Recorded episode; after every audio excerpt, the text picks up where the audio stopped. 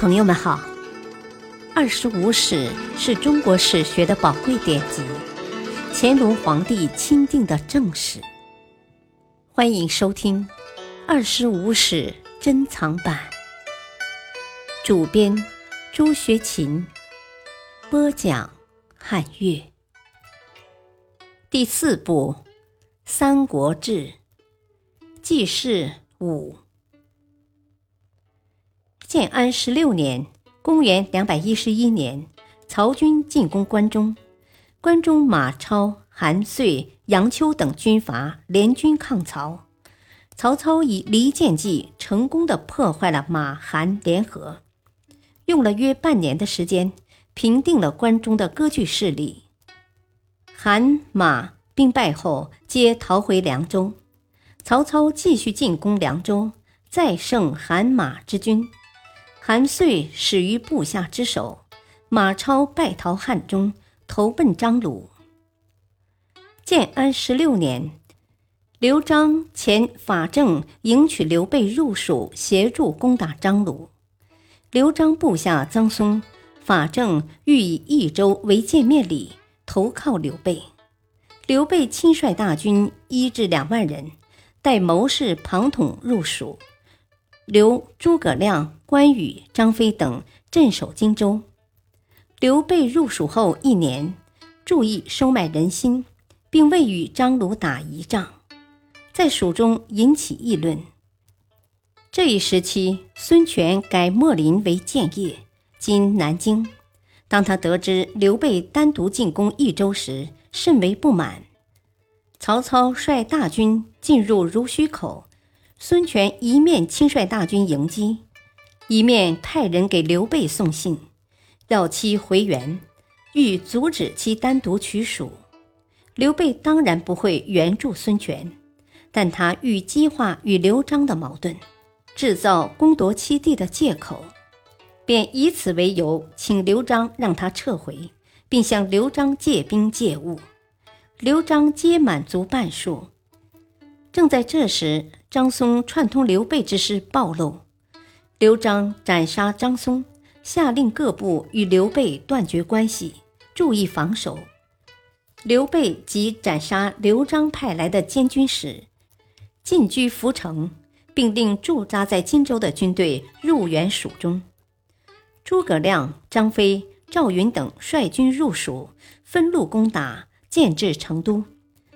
庞统在洛城被刘建射死，马超投降刘备，刘备以大军围成都。建安十九年（公元两百一十四年），刘璋不战而降，刘备自领益州牧。这一时期，曹操在濡须口破孙权西营而回，献帝伏皇后与妻父伏完写信。要他想法诛除曹操，事情泄露，曹操杀伏皇后，一灭伏氏宗族。建安二十年，曹操亲率大军进攻汉中。孙权通过在濡须口与曹操的交锋，体会到了北向与曹操争夺土地的困难性，转而把矛头对着实力较弱的刘备。他派诸葛瑾到成都向刘备索还南郡。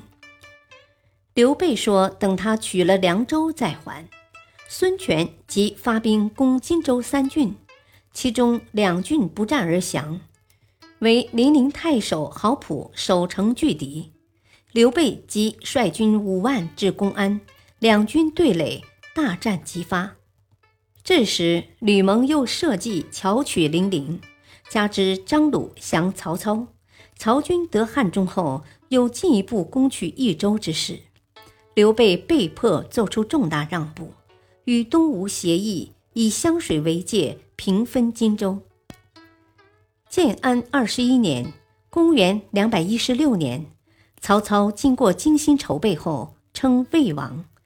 建安二十三年（公元两百一十八年春），刘备从荆州。回到成都不久，用法正之策，留诸葛亮镇守成都，亲率大军北攻汉中。四月，进攻受阻，蜀中再发援军，形势开始好转。九月，曹操赶到长安。十月，宛城守将侯婴起兵，威胁到曹操统治的复新地区，曹操不得不转而应付此事。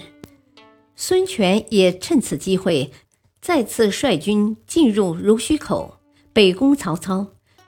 被曹将张辽打败，请降。